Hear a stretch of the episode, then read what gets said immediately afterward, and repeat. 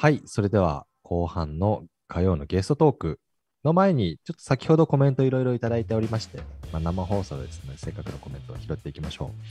えーのりかわさん、ありがとうございます。えー今年はオンライン就活が当たり前にあるものとして心構えはしやすかったんじゃないかなと思われます。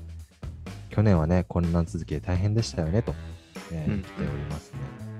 あと、会場を使ったお仕事、例えば結婚式場とかは現場をぜひ見てもらいたいものですね。まあ、もうその通りですね。そうですね。去年は一番大変だったと思いますよ。本当に。あのー予定していた豪雪が全部なくなって。確かにありましたね、それそう。です。だからナビサイトに登録して、まあ、いわゆるマイナビさんとかリクラビさんに登録して、うんよし、これから就活だって言ったタイミングで軒並み豪雪中止。で、そこにね、すぐオンライン対応できるわけだから、皆さんが。うん企業。どうし、まあ、お、募集は出してるけど、みたいな。説明会の場がないみたいな。いや、だから今年はね、ある程度そういうところは整備されてきていて、なんか就活の仕方もね、ある程度見えてきたんじゃないかなとは思うんですけど。去年大変でした？いや去年大変でしたね。採用もそうですけど、我々のやってる授業柄やっぱり対面のイベントとあ、か、そっかそっかそっか。就活イベント多かったのでさん、もそうですよね。そうですね。いわゆる対面型で支援してきたはい。立場として。むしろ対面しかやってなかったんで、イベントは。セミナーも。今どうされてるんですか？今、セミナー系は全部オンラインでやっていて、あーまあ、両方並行してますね。まあ、対面できるときはやって。そうですね。まあ、幸いにも対面イベントも、まあ、50人とか小規模なので、うんうんうんまあ、うまく感染症対策をしていきながら、今、ね並行はできてます。なんか、オンライン層っていうのができちゃったんですからね、学生の中にも。うんオンラインしかやんないみたいな。あーそういうのも対応していかないといけないですよね。はい。ありがとうございました。じゃあちょっと早速今日のトークテーマに移ります。市島さんとのテーマは、じゃんと書いてある通り、一時、あ、ごめんなさい。人事が語るはい23はい卒の就活についてです。よろしくお願いいたします。お願いします。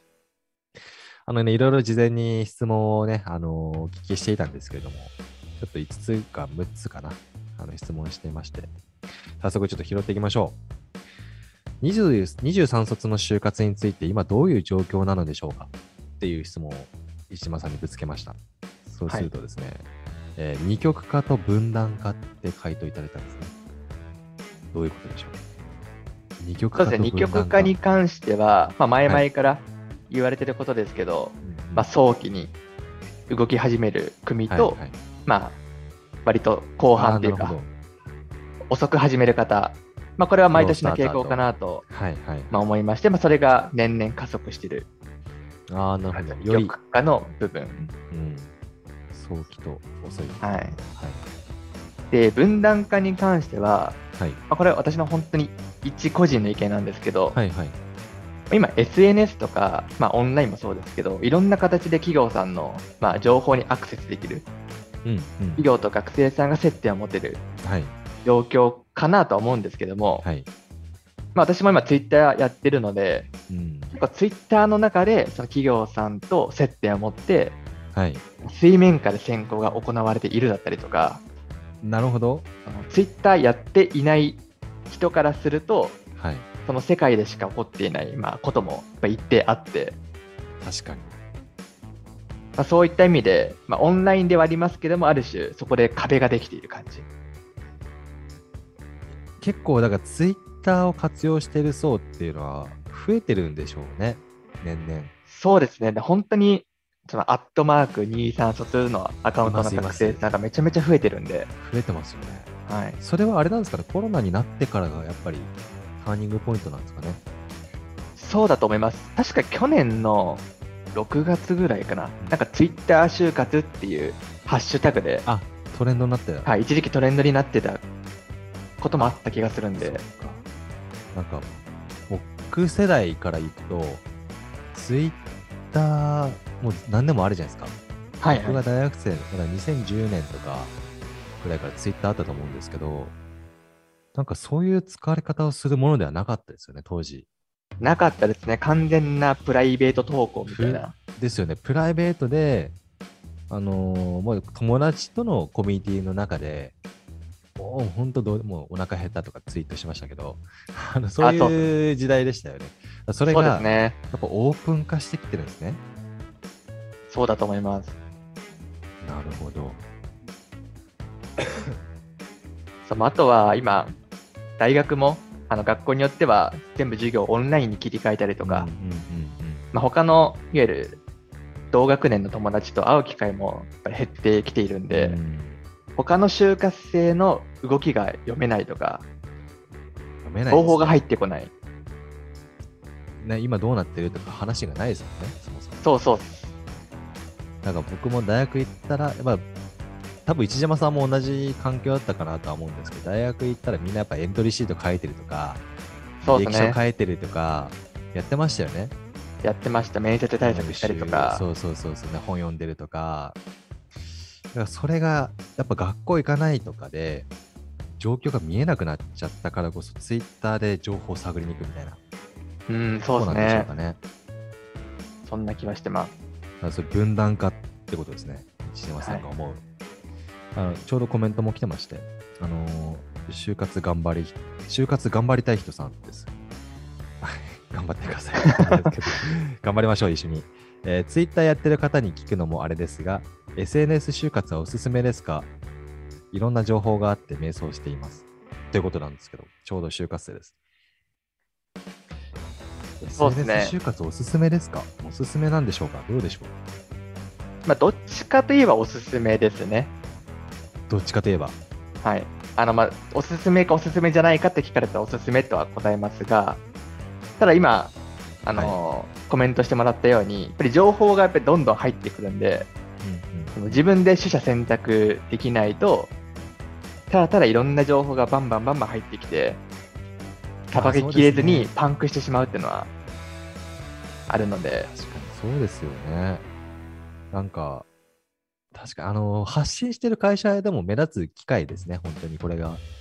そうですね。うん、やっぱ情報が多いと、まあ、そこに人も集まりますし、でその情報をもとにやっぱりいろんな選択ができてくると思うんですけど、うん。情報がないとどうしたらいいっていうところですよね。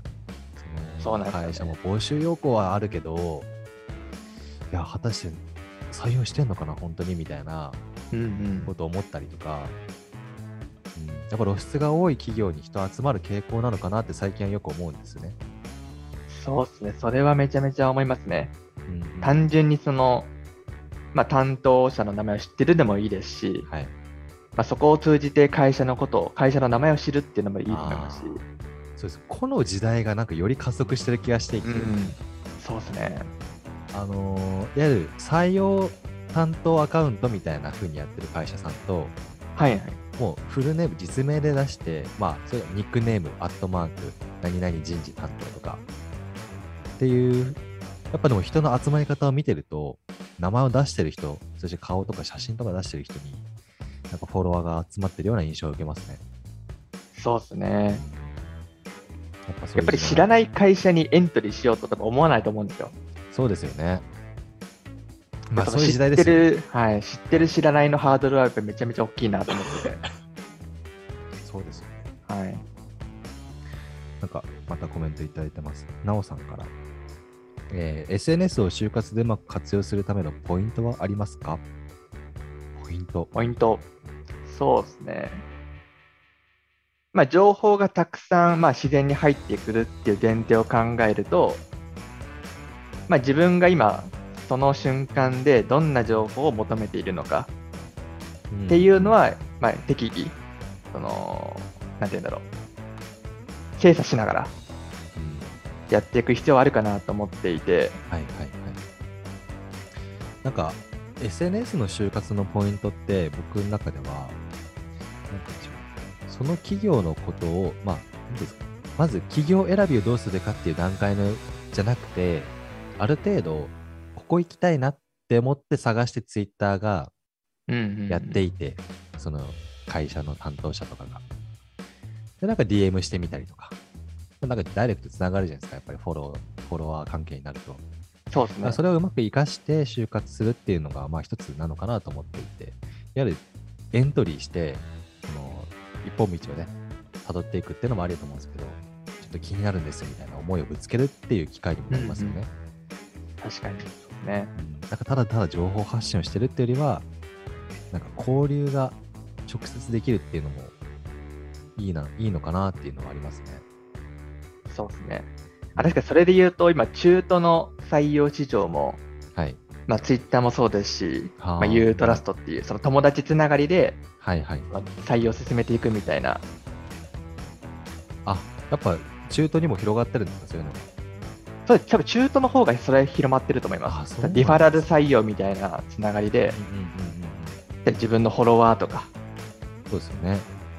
あの、就活生もしかしたら今、リファラルって言葉聞き慣れないかもしれないですけど、リファラル採用、リファラルリクルーティングっていう言葉がありますけど、ちょっと簡単に千島さんご説明してもらってもいいですか？はい、せっかくです日本語で言うと、まあはい円円弧採用って言うんですけど、うんまあ、円ですね。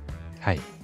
まあ、例えば、中途で言うと、まあ、自分の、まあ、知り合いを自社に打ち来ないみたいな形で、まあ、呼び込むというか、呼び込むみたいな。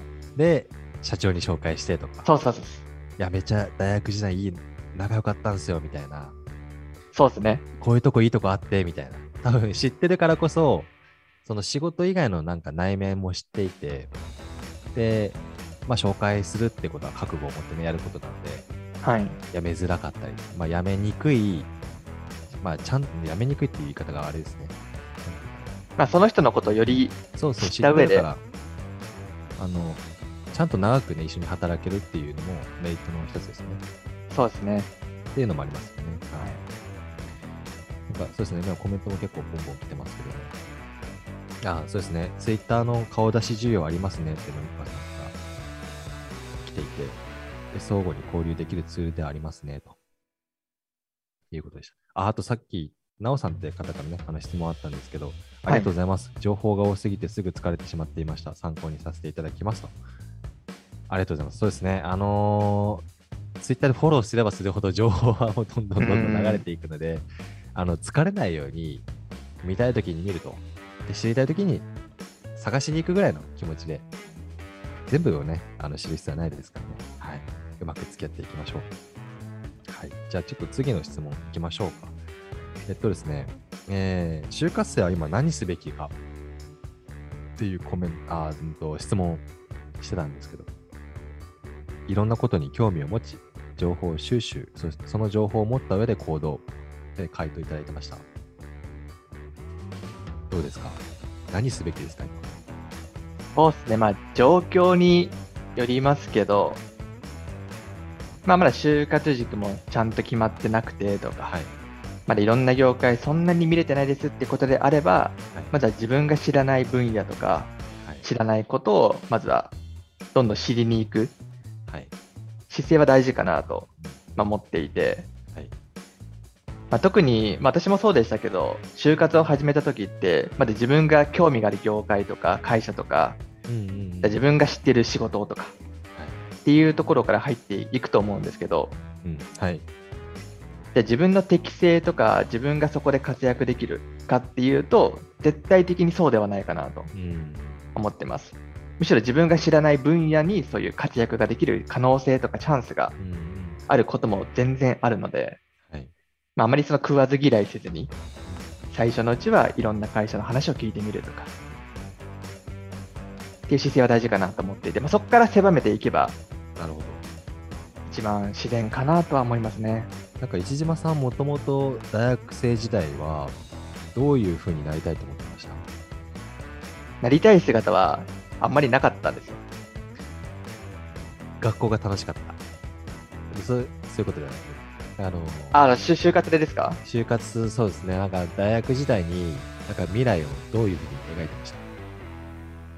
やっぱ何歳でこうなりたいとかうん。っていうのは全くなかったですね。ああ、なるほど。なんか、就活するとき大変でした、その時。やっぱり。いや、えっと、行きたい業界とか仕事の方向性は固まっていたんですよ。うんうんうんもともと学生時代に教員を目指していたんで、うん。ああ、なるほど。で文学部の英文科入って英語の先生、最初は目指していたので、うんうん。ざっくりと教育関係の仕事をしたいなとは、あまあ、教育に関わっていきたいなとは思ってたんで、そこのはい。方向性ではずっと見てましたね、就活も。まあ、教育関係、教育市場。まあ、でも、そうですね結。果的にリアライブさんになった、なんか最後のなんかきっかけみたいなのありますか？そうですね。会社で言うと人材業界にはなるんですけれども、やってる授業とか、あとはうちの強みうん。みたいなところで言うと、やっぱり企業さんの教育と、あとは求職者、学生さんの教育っていうところにすごくまあ、こだわりを持ってる会社で、はいはい。そういうところに共感したってことですね。そうですね。だからもともとの多分軸はあったんですね。だから市島さん自身に、はいえーこういう方向性でいくと。まあ難しいですよね。あのーはい、なんか人材会社に行くからあの大学行くわけではないし大学行っていろんなことを学んだ上でそしていろんな人とのつながりを得て、えーこうなりたいっていうのが多分出てくるんでしょうからうん、なんか難しいですよね。その大学も例えばねそういう専門系のねあの学部があったりとか行った時にそっち行かないといけないんじゃないかとか悩む方もいらっしゃると思うしここのやっぱり大学もデザイン学部っていう方あの学部だったのででデザインに行くのかじゃないのかみたいな悩んでる人も多かったと思うんですよね。そうですね。だから私の教育っていう軸で言うとちょっと話長くなっちゃうんですけど、はい。もともと教育ってものを志したのが、その大学受験の時でして、うんうん一浪して今の大学に入っていたので、はいはい。その当時に通っていた、まあ、予備校の先生の出会いが一個きっかけになっていますと。ああ、そうなんですか。はい、でその時に今漠然と思ったのが教育ってみんなどこかしらのタイミングで絶対受けるじゃないですか受けてますね。はい。ただどういう環境で誰に教わるかうん。によってその後の選択肢とか可能性でめちゃめちゃ変わるなと思ったんですね、確かにそうですね。はい、で今でこそその風潮減ってはきてますけどもはい。例えば学歴社会とかうん自分が行く学校のレベルによってその後の就職の選択肢も機械的に変わってしまうと。最近減ってきたんですね、多分それは。なんか、減ってきてると思います体感的にはすごく思うんですよ、僕も。はい、ちょっとね、ニュースになってましたけど、最近。でも、まあ、学歴フィルターっていう、まあ、お大手くらいじゃないかなと思うんですよね、そういうのを。タリングしてるのが。なんかそういうふうに機械的にその自分の、まあ、育ってきた環境でその後の可能性選択肢が変わってしまうのはすごく残酷だなとああ、そうですね。思って、うん。やりたいことがあるのにね、そうですねそういう機会を失ってしまうのはもったいないですよね。だそういう、まあ、ある種古風なうん採用の仕組みだったりとか、はい。就活のあり方を、まあ、変えていきたいっていう信念を持っていたのがたまたまリアラブだったので。いやーそこに共感して、そうですね、教員して、はい、でもやっぱそこの思いすごく大事だと思うんですよね、僕。やっぱり、あの、誰と働くかもすごく大事ですし、うん、何をするかも大事なんですけど、なんかそこに共感っていうのが多分一つあって、まあ、それはその企業の方と話してみて初めて分かることかもしれないし、うんうん、まあ、会社のビジョンがそのもそのものがね、あの素晴らしいものかもしれないし、なんか、まあ情報をね、取りに行って、共感できる部分を探しに行くっていうのは大事かもしれないですね。そうですね。で、まあ、特に人材業界だと、まあ、求人広告とか、はい。イベントとか、人材紹介とか、やってる事業で言うとそんなに他社と変わらないじゃないですか。そうですね、一つ一つは、はまあ、同じことをやってるようなとこありますよね。そうですね。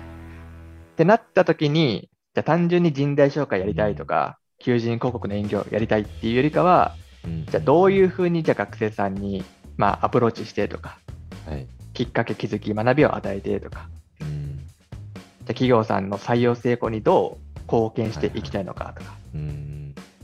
で、まあ、ミスマッチをなくすっていう目的はどの会社もみんな持ってると思うんですけど、はい。じゃあどの会社も持ってるってことを想定したときに、はい。そのミスマッチをなくしたいっていう思いそのものに価値があるかっていうと、そうじゃないなと思ってて。っそうですね。まあ、同じですよね、言ってることはそうですね。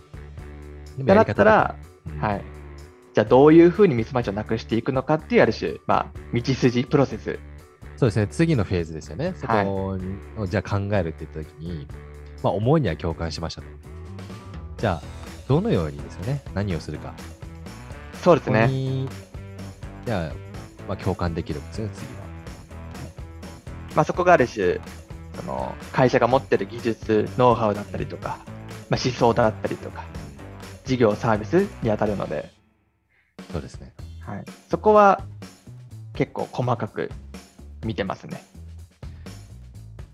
ですね。わかりました。ありがとうございます。なんか、ちょうど次の質問がね、どういう就活してきましたかっていうところを聞こうと思ってたんですけれども、あの、近いところお話できたかなと思っていて、はい、あの、まあ、ちょうど、あの、なおさんって方からも、人事の方がどのように就活したのか気になりますっていう質問もありまして、ちょっと就活の実際にじゃあ、あのーまあ、考え方とはまた別に、どういうことをしてきたかっていうのはちょっと教えていただけると嬉しいなと思うんですけど、まあ、ちょっと2017年ですもんね、卒業が。はいそうですね。17卒、そして今23卒、22卒の部分なので、ちょっと若干違う部分もあるかもしれないですが、じゃあ、市島さんがどういう就活をしてきたかっていうのをちょっと簡単に教えていただけると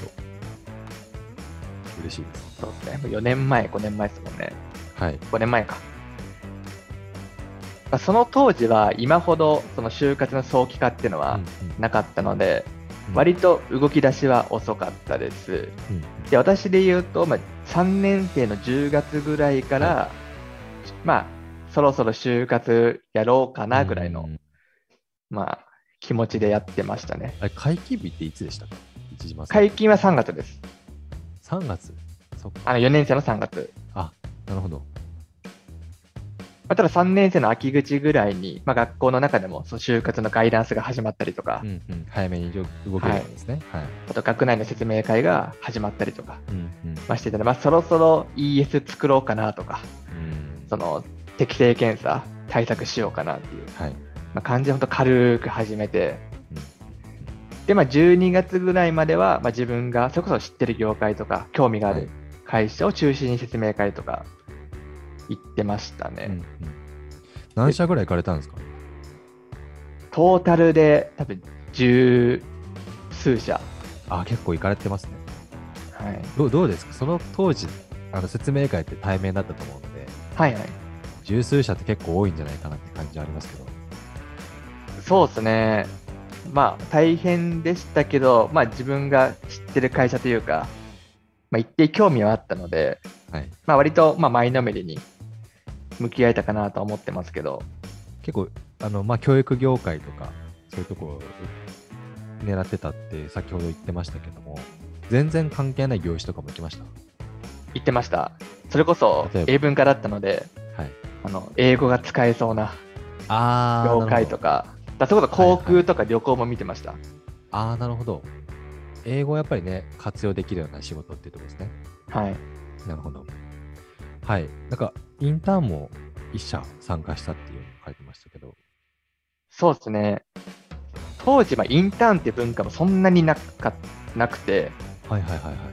ちょうどワンデーインターンってものが、その年に、まあ、ちょこちょこっと生まれ始めたくらいだったんで、2月に1社しかああ、そうなんですね。行ってないですね。なるほど。で、それはリアライブさんではなかっあ、違う航空業界の会社でした。まあ、ほぼ説明会でしたけど。た。なるほど。あ、なるほど。インターンっていうのの説明会。そうです。リアライブさんとのき出会いってさっき聞きましたっけ、僕。あ、まだ言っ出会いの部分ちょっと教えてもらったら。はい。出会いは確か1月、2月はい。だったかなと思っていて、まあ、それこそ自社でやっている、まあ、就活イベントはいに参加したのが1個のきっかけでした。あ、そうなんですか。はい。そこからきっかけを通して、面接、面談面接みたいな感じですか？すぐ最初は説明会でしたね。説明会行って。はい。まあ、というのも、その、参加した就活イベントが、まあ、中小ベンチャーとかの会社さんが多く、うん小規模のイベントだったので、はい。まあ、そこで初めて、その中小とかベンチャー企業の話を聞いたんですよ。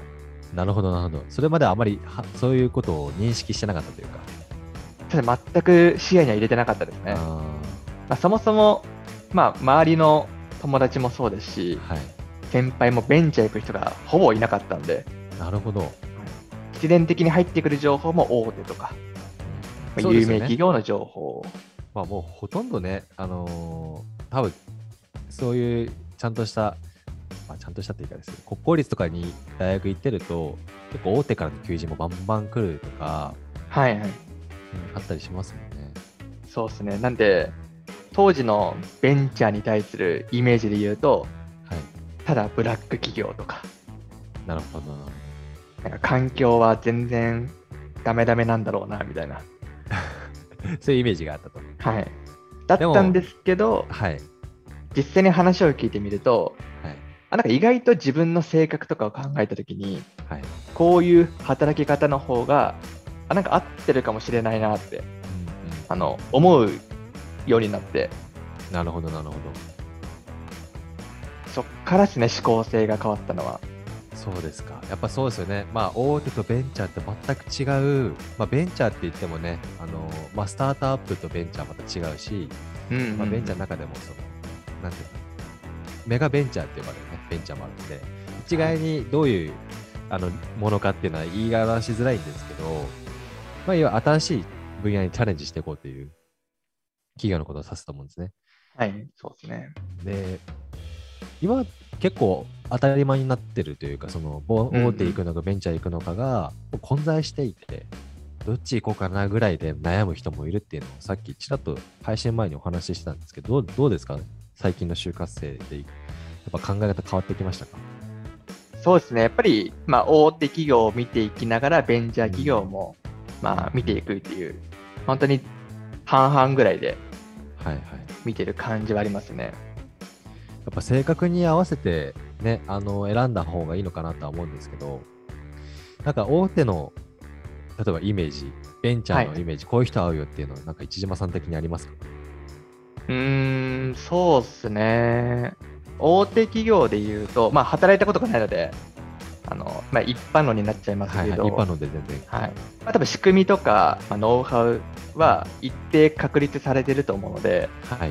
まあ、その仕組みを、まあ、うまく活用できるとか、まあ、ある種インフラが整ってるので、うん、うん。そこを使っていきながら成果を出せる人そうですね。が、まあ、向いてるのかなと。うんうんうん。あとは単純にまあいろんな人人も多いですし、はい。まあ、組織化されていくので、うんうんその組織のルールにちゃんと従いながら、はい。まあ、自分を出していけるかみたいな部分かなとは思いますね、大手だと。逆ベンにベンチャーは、ベンチャーはその逆で、はい。まあ、自由度はある反面、仕組みとか、まあ、ノウハウとかがやっぱり完璧に整ってるわけではうんないので、そうですね。やっぱりう受け身だとちょっときついですね。確かにそうですね。あれですね。受け身か、なんていうの能動的か。によっても結構、ねまあ、ルールを守りながら成果を出せる人と、ルールを作りに行くんだみたいなタイプとで結構分かれるんじゃないかなっていうのはありますし、でも一概にも言えない部分ですね、これは。ごめんなさい。質問も ちょっと難しい質問をしてしまいました。はい、はい。だそれこそ私のあの広報の活動の一環で出てるはい Twitter もそうなんですけど、はい。で社内にその SNS の運用に長けていた人間がいたわけでもなかったんで、まああ、なるほど。あ、自分でなんか他の Twitter のアカウント見ながら勉強して、で自分もやりながら学んでって、その繰り返しだったので、まあ、そうですよね。日々チャレンジだし、マニュアルがないし、はい、正解を教えてくれないしみたいな。そうなんですよねまあ、。そこに向き合えるかどうかは、ベンチャーには結構求められるかもしれないですね。うん、自分で仕事を作りに行くみたいなね。わ、かりました。いや、ありがとうございます。なんか、そうですね。ちょっと最後に、もう時間もあと10分ということでして、はい。石島さんが思う究極の就活論、ちょっと教えていただけますか？究極の就活論ですね。お願いします。まあ、これ自分の生き方にもなってるんですけど、はい。まあ、全て自分次第だと。全て今後のまあ、将来のことも全部自分次第でどうにでも変えられると思ってます。うん。で、まあ、最近のまあ学生でもやりたいことが見つからないとか、あとは思うような学生生活を学生生活が送れないとか、うん。まあ、業界職種が決まってないとか、はい。多分いろんな不安とか焦り持ってる人、すごく多い印象はあって。う、んうんで本当にじゃあファーストキャリア、この会社でいいのかなっていう、多分いろんな場面場面で意思決定をしなきゃいけない瞬間ってあるこれから増えてくると思うんですけど、そうですね。まあ、ただ、その意思決定で全てが決まるわけでもないかなと思ってますし、はい。まあ、私も今人事広報やってますけども、うんじゃあ就活してた時に人事広報やりたいかと思ってたかっていうと、全く思ってなくて。それは多分、その年になると分かることですよね。そうですね。なんか誰もが、まあ30歳、40歳になった時に、やりたいことを学生と同じだったかっていうと、うん、違う人の方が多いんじゃないかなと思うんですよ、やっぱり。そうですね。だってそれこそ小学校とかのなんはかい、文集が何かで、あ書きました。将来の夢なんか、パン屋さんとか、石島さん何したんですか？えー、なんだっけな。警察官とかそんなこと書いてた気がしだから、選択肢がやっぱり変わってくんですよね。そうです。やっぱり全然思うんですけど、変わってきます。なんか会う人会う人、そしてやっていくことやっていくことによって、自分の可能性っていうのがどんどん変わっていくんですよね。うん。これしか知らないものから。だから就活生もまだこれしか知らないのに、やれることはまだ決まんないですよね。まあ難しいと思います。あの、なんで、まあいい意味で、はい。はいその、いろんな人と出会ったりとか、まあ手段は何でもいいと思うんですけど、はい。まあ刺激をどんどん増やしていって、うんうん。まあいい意味で自分の考え方とか、はい。物事の捉え方が変わる瞬間をたくさん作ってほしいなと思ってますね。なるほど。いい言葉ありがとうございます。あの ぜひ就活生にこの言葉を届けたいですね。あの、どんどんどんどん吸収していってほしいですね。うん。で、はい、ちょっとね、最後にちょっとまとめますけど、究極の就活論とは、えー自分の人生はすべて自分次第でどうにでもなる。って書いていただいてました。はい。はい。あのーもし悩んだら、この言葉に立ち返っていただいてもいいのかなと、就活の方々、ね。思います。自分次第ですね。うん。まあいろんな社会人、いろんなアドバイスすると思いますけど、結局は自分で決めないといけないんで。そう自分で決定したから自分に責任を持てると。そうです。そういうことです。はい。はい。ありがとうございます。はい。で、ちょっと最後コメント拾いますね。あのーあ、リアライブさんにツイッターきっかけで入社した方いますか？っていう社会人さんからです。一人います。お今年ですか？二十卒ですね。んで、2年目か。20卒。今年、去年はいなかったですか？今年、去年はいなかったです。あの、応募来た方は何人かいますけど、ああ、なるほど。採用には至らなかったです。なるほど。まあでも、いいフックになってるってことですね、ツイッターが。そうですね。やっぱり自分の普段考えてることとか発信してるんで、まあ、一定人事が考えてることもやっぱりリアルに分かりますし、そうですよね。まあ、会社の思想みたいなものもやっぱり見えやすいかなと、まあ、思う、まあ、思いますね。ですね。はい、ありがとうございます。なんか、なおさん、先ほどコメントいろいろいただいてたなおさん、えーコメントいただいてます。え芯は持ちつつ、縁を大切に、視野を広げて就活頑張りますと。ということで、ぜひ頑張ってほしいですね、これからの就活。いいですね、その、はい。芯は芯をに持ちつつ縁を大切に、いや名言ですね。視野を広げて、いや、もう3つとも名言。いや、もう絶対就活うまくいきますね、この方は。はい。頑張ってください。はい頑張ってください。のりかわさんもコメントありがとうございます。夢とかやりたいことって見聞が広がるとどんどん増えていきますよね。何事も良くも悪くも経験ですねと。そうですね。あのー夢がなくて悩んでる人もいると思うんですけど、うんやればできますとはい。いうところですね。はい。そんなところで、ありがとうございました。そろそろお時間もあのあと5分となりまして、早いですねあっという間ですね。あと4あっという間でし分でしたた。はい。あの、そろそろ終了時間に近づいてきました。理解部では、あの、他にも求職者の皆さんに、えー企業のリアルな魅力をお届けする様々な番組や、えー就活転職に役立つ情報を発信しております。本日は、あの、市島さん、ゲストでいらっしゃったんですけれども、来週は、えー12月21日火曜日12時から、えーリモートワークを当たり前にするというミッションでキャスタービズなどを展開する株式会社キャスター執行役員森和美穂さんをゲストにお呼びし、就活後のキャリア、そしてこれからのチャンスをどうつかむかというテーマでライブ配信していきます。ここの配信スケジュールや、えー番組内容は e クライブのホームページでご確認ください。ということで、あの株式会社リアライブ、えー人事広報 PR 担当、千島さん、ありがとうございました。ありがとうございましなんか最後に一言ありますか？もう見てくれてる人でもいいし、はい。なんかあれば、ぜひ。た。でもさっきの就活論ですね、やっぱり、やっぱり自分の考えとかを一番大事にしてもらって、まあ、いい就活をはい、歩んでほしいなと思ってます。じゃあ、そういうことで。カメラに向かって言わなくて大丈夫ですか？あ、そっか。はい ちょっと、あ、でもいいですよ。いいですいあの、かぶっちゃうんで。いですか、はい。じゃあ、そういうことで、あの、市島拓也さんでした。今日は1時間お付き合いいただきまして、ありがとうございました。はい、ありがとうございました。はまた来週もよろしくお願いいたします。お願いします。それではまた。市島さん、ありがとうございました。ありがとうございました。